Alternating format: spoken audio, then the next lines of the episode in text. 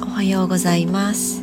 ヒュッケのしずくです。いかがお過ごしでしょうか？えー、っとあそうそう私ですね。このスタンド FM の収録のね冒頭のご挨拶をねちょっとまた変えてみようかななんてふと先日ね思ったんですよね。そう。でも今それを私あの言うの忘れちゃいましたけど、ね、癖って怖いですね。あ習慣っていうのかな、ね、習慣って怖いな。そう。ちゃんとねあの何て言うのかな。えー、っと初めてね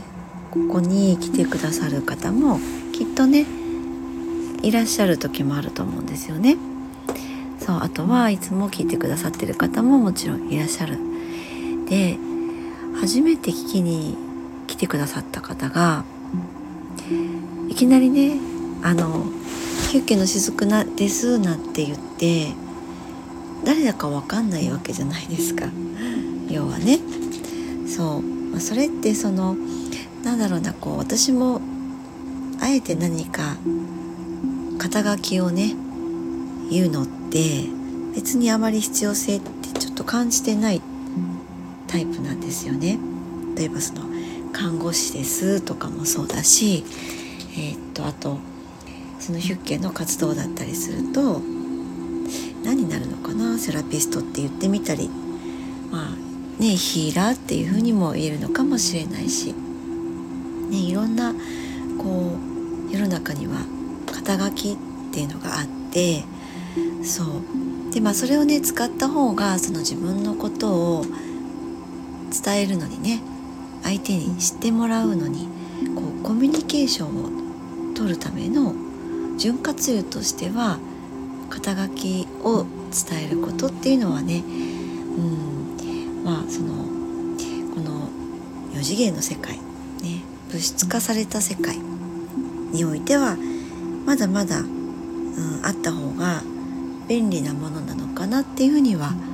思うんですよ。うん、ただなんかもっとねこう次元を上げてそうその5次元のレベルで物事を捉えていくっていう風なところに来た時にはあんまりね肩書きっていうのは実はやっぱりいらないんじゃないかなっていらないというかそれをあえて伝えなくてもコミュニケーションってあの取れて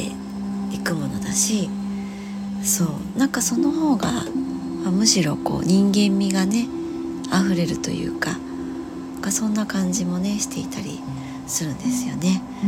そうまあ、でもそうは言っても先ほどもね、えー、言ったみたいに初めてここに来てくださる方も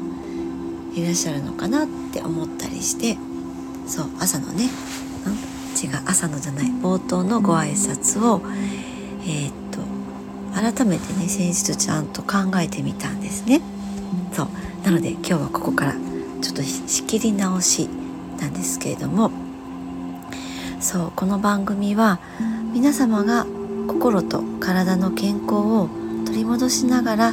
自分らしい人生を生きるための羅針盤となるような内容でお届けしています。はい。ウェルネスサロンヒュッケのしずくです。はい、まあ、こんな感じでね今後は、えー、ご挨拶をさせていただこうと思っていますけれどもそう今日はえっ、ー、と日曜日の朝ですね。はい。えっ、ー、と先ほど少しね瞑想をしていました。普段はねあの平日は必ず、えー、看護師のねお仕事もありますしあとはそちらがお休みの時はそのサロンのねこともありますのでなかなかえっ、ー、とゆっくりと時間をとって瞑想っていうのがちょっと難しいことの方がやっぱり多かったりするんですよね。そうあの看護師の仕事の方は割と朝早くもう今だとまあ今はだいぶね日が、えー、長くなってきたのでちょっと明るくはなってるんですけどまだね暗い時間帯のうちに出勤することもあるのでそうするとねなかなかしっかりと瞑想をするっていう、まそういったのが難しい日の方が多かったりします。そうもう3分5分で終わらしちゃうなんていうこともあるんですけどなのでねお休みの時はなるべくしっかりとそういった時期、えー、時間も取るようにしていてでね今日はその時間をね先ほどしっかりと取ってみたわけなんですけどもあの昨日ねその土曜日、夜えー、っと、まあ、その看護師の方の職場でねえー、っと、まあ、飲み会っていうわけじゃないんですけどこう交流会みたいなのがあったんですよ。その各部門の、えー、っと管理者とで、まあ、その管理者が、えー、っとまあ、信頼をしているスタッフを一人連れてこいと。でそれはあの、えっと、私がお勤めしているところは高齢者の方が来られる通所介護サービスでのデイサービスセンターっていうところに私は看護師として所属しているんですね。はい、でそちらでは、えー、っと一応看護主任ということで在籍してるんですけれども、えー、っと母体はね整形の病院なんですよ。そう。えー、っと母体は病院なんです。そしてえー、と、まあ、整形なので理学療法士の先生がいたりとかあと介護部門はそのデイサービスセンター、えーと、グループホームって言って認知症の方がね入居される施設。あとは左高住って言って、えーと、サービス付きの高齢者向け住宅。このえっ、とまあ4つですよね。大きく分けて4つに分けられていてその各部門の、まあ2名ずつぐらいが借り出されたっていう感じの交流会があったんですね。でこの交流会を、えー、主催したのは、まあ、それをこうしましょうって提案したのは外部から、えー、来られている顧問の方なんですね。そうでねまあちょっとねうん、内部事情なのであまり詳しいことはちょっとお話できないんですけど結構ねグダグダだったみたいなんですよね。私が所属しているその病院を含めて全てがね。であのたまたま私がこのデイサービスにえー、っといるのは実はうんと発端というか始まりはね20年ぐらい前に遡るんですよ。でその頃は訪問看護ステーションがあったので、ちらに最初入職したんですね。でもそこが閉鎖されてデイサービスに移ってとか、まあ、いろいろ私もこの、えー、グループの中であちこち、えー、っと経験をさせていただいたんですね。左高中も行ったしグループホームも、えー、とまあ、訪問看護という形で行ったりとか、まあ、唯一病院の方には私、えっと、勤務したことがないんですけどいろいろなその介護部門っていうところを本当に、えー、経験させていただいてで一旦このグループは離れたんですね他のところに、えー、出ましたそれは保健所だったりとか、えー、他の訪問看護で勉強したりっていうことをやってきてで、えー、3年ぐらい前にまたこのデイサービスに、まあ、本当にねひょんなことから戻ってきたんですよ。で、えー、っとその頃には実はこのこのデイサービスだけがちょっと上向きになっていてもう他のところはグダグダで、まあ、そのいわゆる赤字経営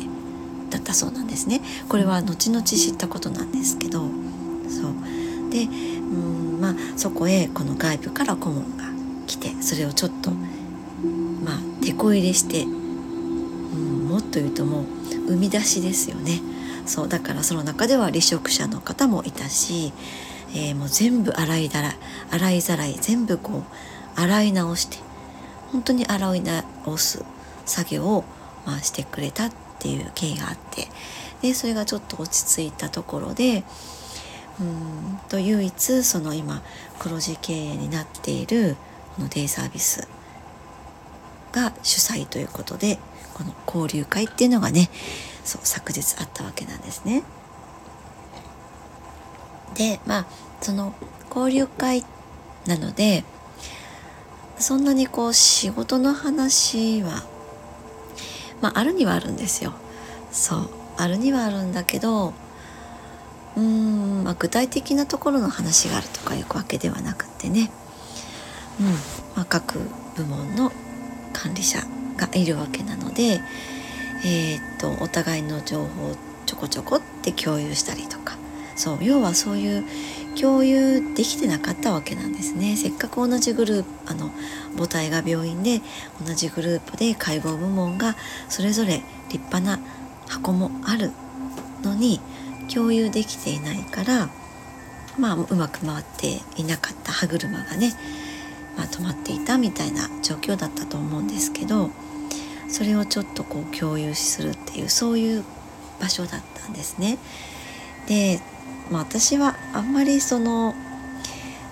まあ、主任という立場にはいますけれどもえー、っとそのがっつり経営側に回ってるわけじゃないんですよ。うんまあ、そのね回ってほしいっていうことでちょっと今回その主任という立場をいただいたわけなんですけどなんかあんまりねその経営目線でやっぱり私は一看護師なのでねそのがっつりそういった目線で見ていくというよりかはやっぱり本当に利用者様にとってのその幸せとかあるいはその利用者様を取り巻く環境それってやっぱりご家族の方がやっぱ一番、ね、そこに関わってくるわけなんですけどそのご家族のどういった、えー、の幸せもどうやったらどう私たちが関わっていったらそうなっていけるのかっていうその目線でやっぱり私は一看護師としてそのデイサービスでもね、えー、主任としてもやっていきたいっていう思いがあったのでうん、まあ、なかなかね、えー、意見するような、えー、というそういう時間では昨日はなかったんですけど久しぶりにねそういったちょっとね街中であったのでそう。あの普段出ないんですよね。そういった街中に。まあ街中といっても小さな町なのでね。福岡の北九州なので小さな町です。だけどやっぱりえーとねすごく分かったのはねみんなの目がギラギラしてるんですよね。行き交う人たちの全ての人の目が。そう。あの街中なのでなんかね久しぶりに公共の機関を使って行ってみようかなって思って普段はほとんど自家用車でね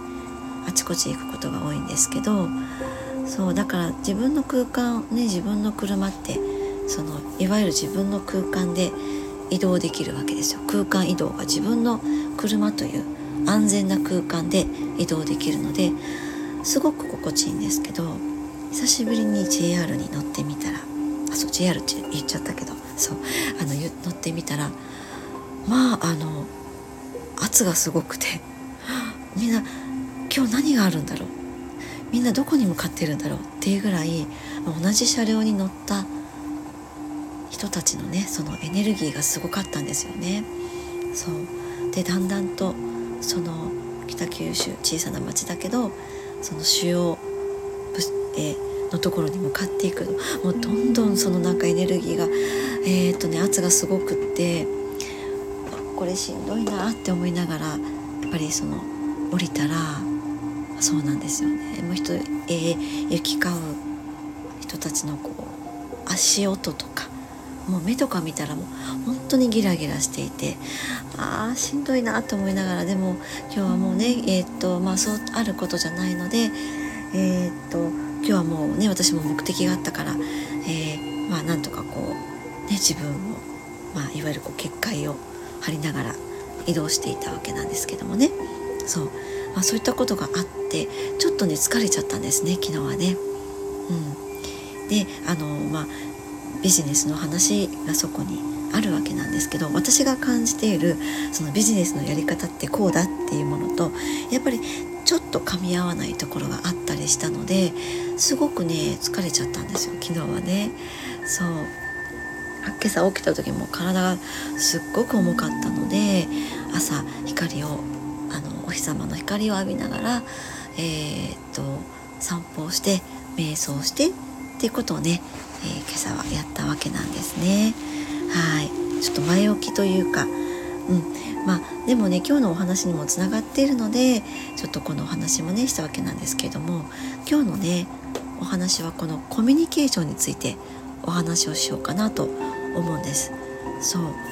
コミュニケーションって、まあ、ねえっと、まあ、さっきね肩書きについてもこれもコミュニケーションをとる上では、えー、っと現代ではまだまだ必要なツールの一つかなとも思っているし、うん、コミュニケーションの原点って何かなっていうお話をしてみたいなって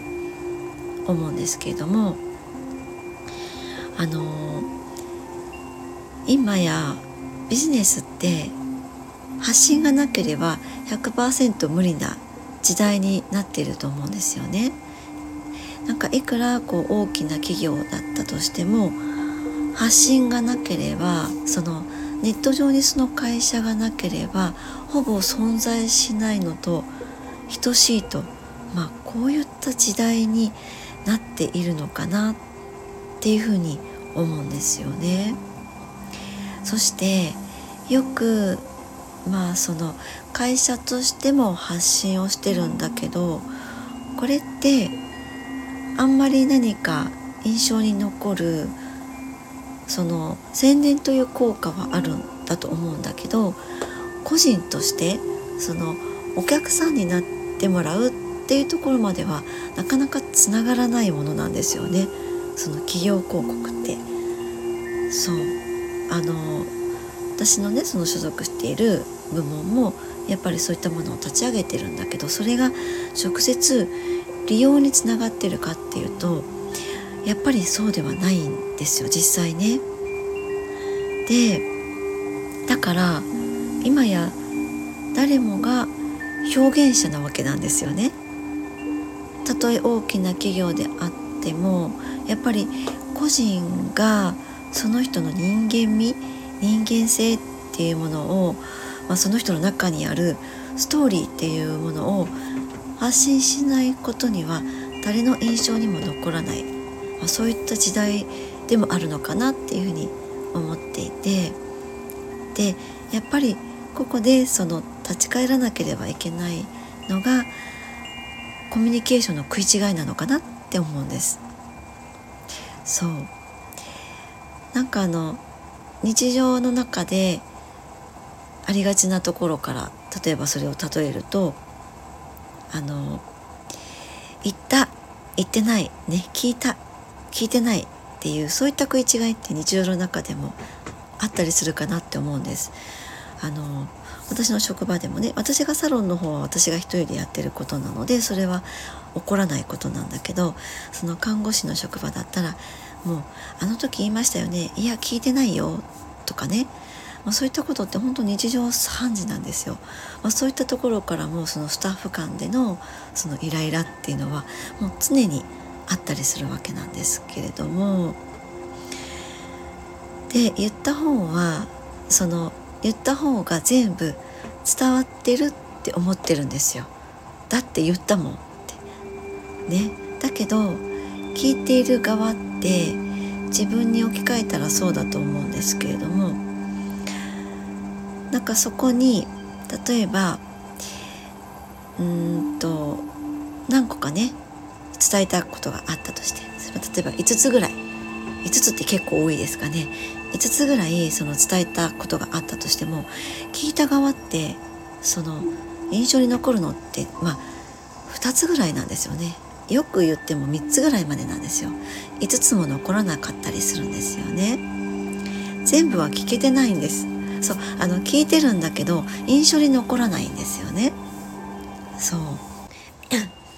まあ、なのでね先日もというか結構うちの職場でもあったりするのがそうですね。例えば、えーと、デイサービスなので送迎っていうものがあるんですね。ご利用者様をこちらが車でお迎えに行って帰りもお送りしてっていうことがあるんですけど例えばそのイレギュラーなことが起こってね送迎時間が変わるとかえー、となおかつそのいつもだったらそのご利用者様のご家族がいるんだけど今日はねそのご家族の方がいないみたいなのでで鍵はそのご利用者様のかえカバンの中のここに入ってる、ね、内ポケットに入ってるからそれを一緒に出してあげて、ね、一緒にっていうのも結構ポイントなんですよね。あのこちらのねスタッフが勝手に鍵を開けてっていう、まあ、そこってこう、ね、何かトラブルにつながりかねないのでやっぱり一緒にご利用者様にも黙認していただきながら一緒に鍵をカバンから出してそして、えー、鍵を開けてドアを開けてそして、ね、とドアトゥドアが基本なのでドアの中まで玄関の中までお送りして、ね、ご利用者様がドアを閉めてくださるところまでが送迎お送りするっていう、まあ、その一連の流れっていうのが大体まあ本来ならね基本にあったりするんだけどやっぱりえっと送迎するスタッフもいろいろいるんですよね。ドライバーさんがいます。うちの場合はね。あとまあ介護職員がするっていうこともあって、まあ、ごくまれに、えー、っと私も時々ね出たりすることもあるんですけれどもね。スタッフがいない時とかはね。でもやっぱりそれがそういったその本来基本的なところがやっぱりあるかないかっていうところでもえー、っとイレギュラーなことが起こった時にそこにこう対応できる能力ってまた変わってきちゃったりするんですよね。でそれがその例えばこうないスタッフだったりすると今日ねこの時間ちょっとずれますと。でそれは家族がいないから、ね、この時間が例えば3時15分なのが今日は3時45分にずれますと。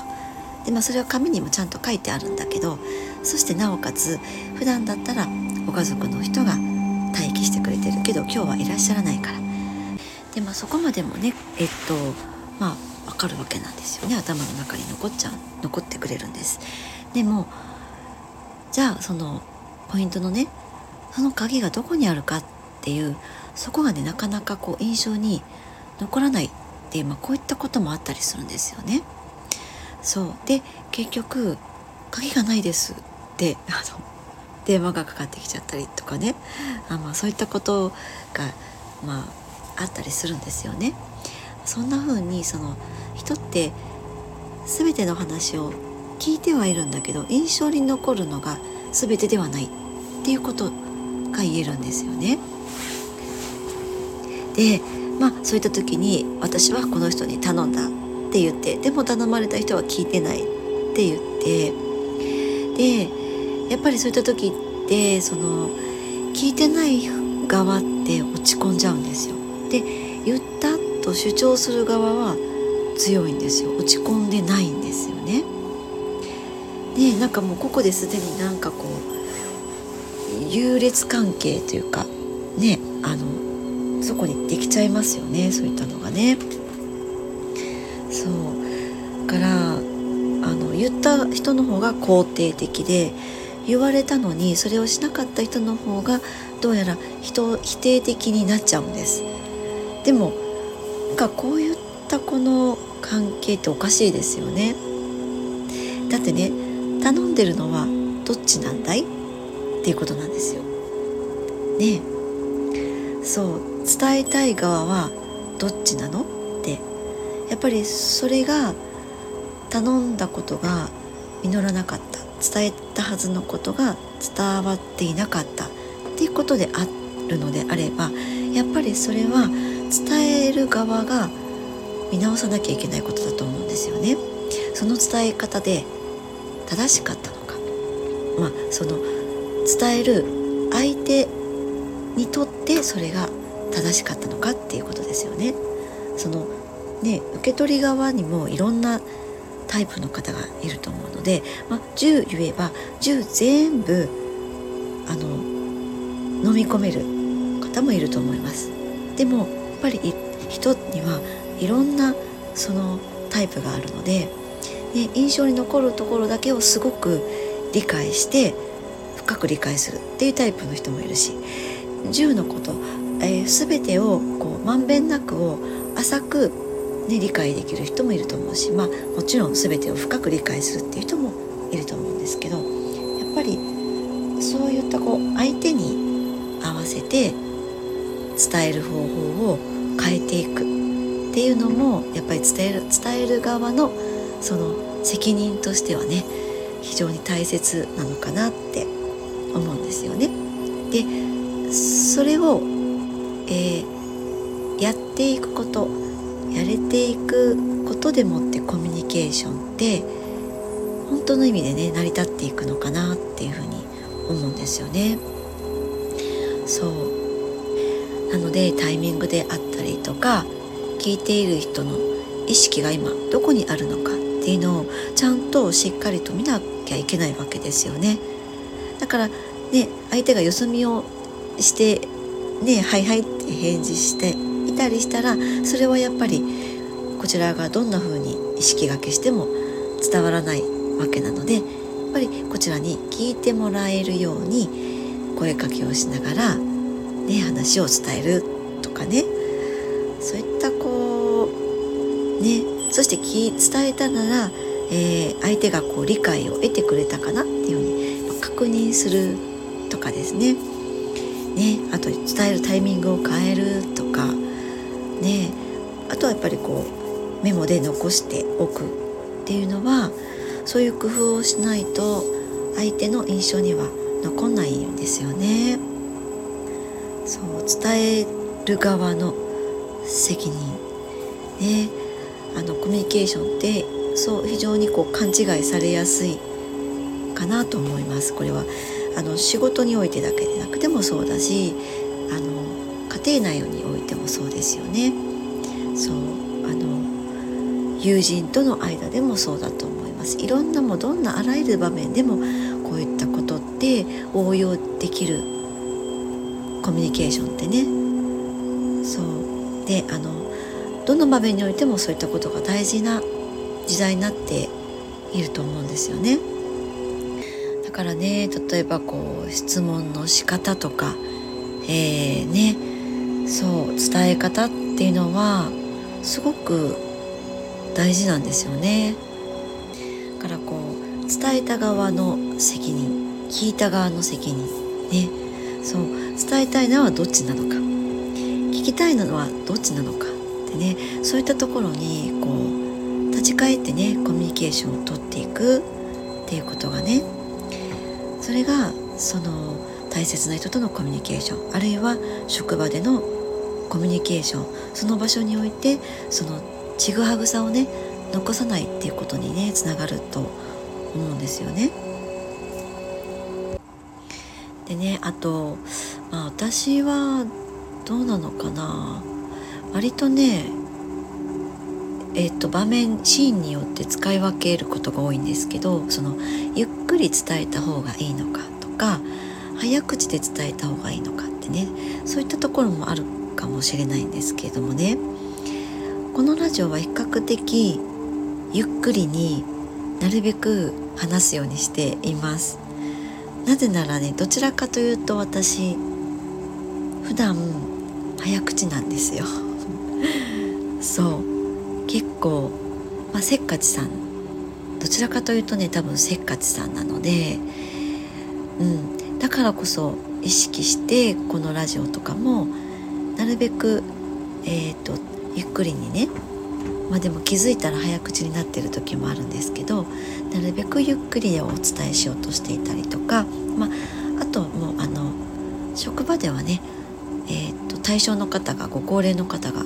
ほとんどなのでやっぱりゆっくりそして声のトーンもこのトーンじゃないんですよね。もっと柔らかく、えーと、伝えるようにしています。そう。もっとあどうなんだろう。これを聞いてくださってる方が柔らかいってあの感じておられるかどうかが分かんないですけどね。そうあの私の声はねこもってるのでなかなかね聞こえづらい声なんですよ。ご高齢の方には特に。そうだからこそゆっくりとでもえー、っと語尾を語尾を落とします。うん、何々ですか？とかね。そうあの「か」をね強く言うとやっぱり耳障りなんですよね。うん、どうですか？っていうふうにちょっとそのなんだろうな質問する質問しつつでも語尾をそのちょっと落とすことで相手にその答えられる余裕をあのそこに持ってこれるっていうふうに私は思ってるんですね。そうまあ、これもね私のこう経験から、えっと、感じてきた私なりの感覚なのでねこれが絶対ですっていうわけではですけどそうそんな風にねやっぱりシーンによって使い分けたりもねしていたりします。そううん。えー、っと何でしたかね。うん。そうなのでねそのラジオもやっぱりね早口で喋りすぎたなって後悔する時もあるんです。でも聞いててね自分で後で聞き直してあもうこれはダメだなって思った時はもう配信しないっていう時もあったりするんですけどでもまあそれをね、うん、まあいいかと思って、まあ、アップしたとして後で結構私ちゃんとね聞き返すんですよね。自分がアップしたものね。そしたらあ今回すごく早口で喋っちゃったなって思ったものであっても割とそうでもなかったりすることの方が多かったりするんです。ということはやっぱりその喋る側が思ってるね、これは早口だなとかこれぐらいゆっくりに喋っとこうっていう感覚と聞き手になってそれを聞く感覚ってやっぱり違うんですよね。そうだからや、うんまあ、そのコミュニケーションって失敗もありますよね。そうあの良かれと思ってねそうさっきのそのね、えー、ご高齢者の方に同じような口調で聞いてもそのそれがやっぱりえっ、と伝わらない方もいらっしゃるんですよね。そうが難しいですね本当コミュニケーションってね。そうでも難しいながらにもやっぱりこんな風に表現したら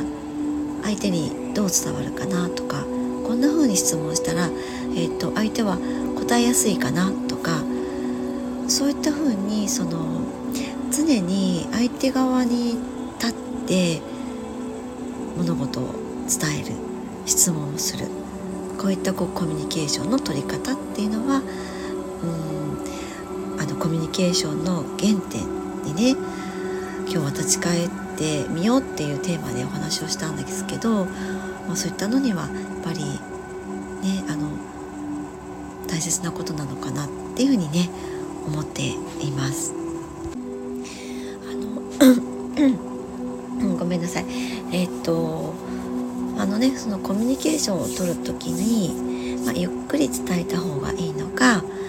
口で伝えた方がいいのかって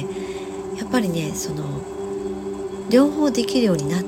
ているのが一番いいかなって思っています。そうそれはねなぜかというとえー、っと聞いている側っていうのはどうしてもアイデンティティフィルター、ね、フィルタリングがあるんですよね私たちの脳の中には誰の中にもあってえー、っと考える間を与えるとそこからね入っていくかいかないかっていうのをちょっと考えちゃうんですよ。これを私がね受け入れるべき情報かそうでないかあとはあの過去の体験とかを参照してそれを聞いているものを考えとかねこういったアイデンティティフィルターをスッと入れるには早口で伝えた方がいいです。もう相手に考える間を与えない。だからそういった時は早口でね伝えた方が良かったりするんですね。そう。あのだからね時々私も早口になる時ってその一応内容を伝えてる内容は全て大事なことだから私も言語化して伝えるんだけど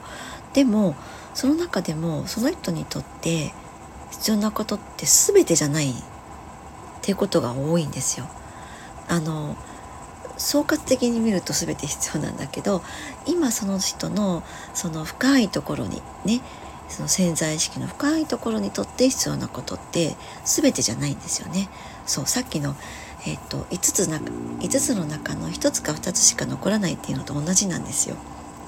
うん、今の自分にとって必要なことって全部記憶しなくてもちゃんと無意識に私たちって吸収するんですよね。だからこそ、えーと、伝えたいことが10あったらその10を割と早口で伝えるんです。でもこれがあのご高齢の方だったりすると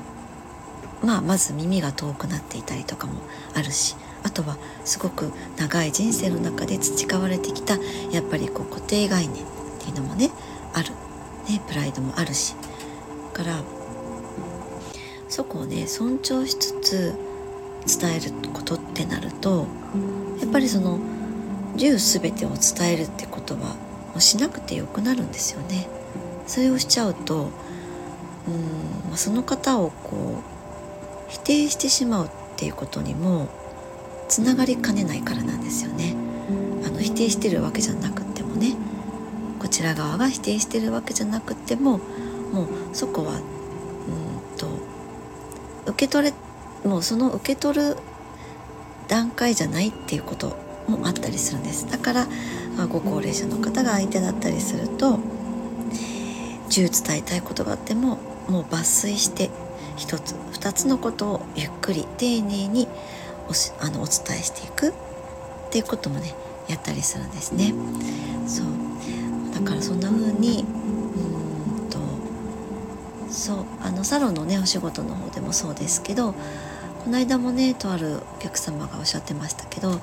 いや今日聞いた全てのことむちゃくちゃ全部自分にとって必要なことなのになんかあの全部覚えられてないですってね最後おっしゃった方がいてでその時もね私も言うんですけど大丈夫ですよって本当に必要なことって1つや2つちゃんと残ってますって。ね今日のところは1つや2つ残ってるでしょ？って聞いたらうんあれとあれは残ってますっておっしゃるんですね。そう今はそれでいいんですって。できっとまた1週間後1ヶ月後1年後ってなった時にふとした時に今日ここでお伝えしたことがまたふって思い出す瞬間があると思いますって。でそれがその時のあなたにとって今日ここでお伝えしたことの中で必要なことなんですよ。もうそれで十分なんです。って言って私はよくセッションとかもねあのさせていただくんですね。そう人の意識ってすごいんですよ。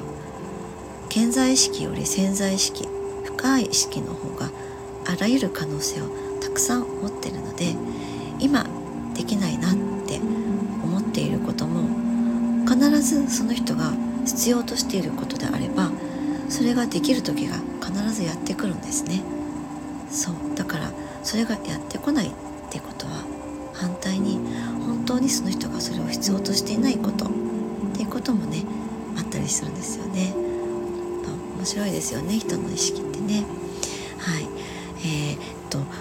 ね随分長くなってしまいましたけどもねここまでお付き合いしてくださった方ありがとうございました。は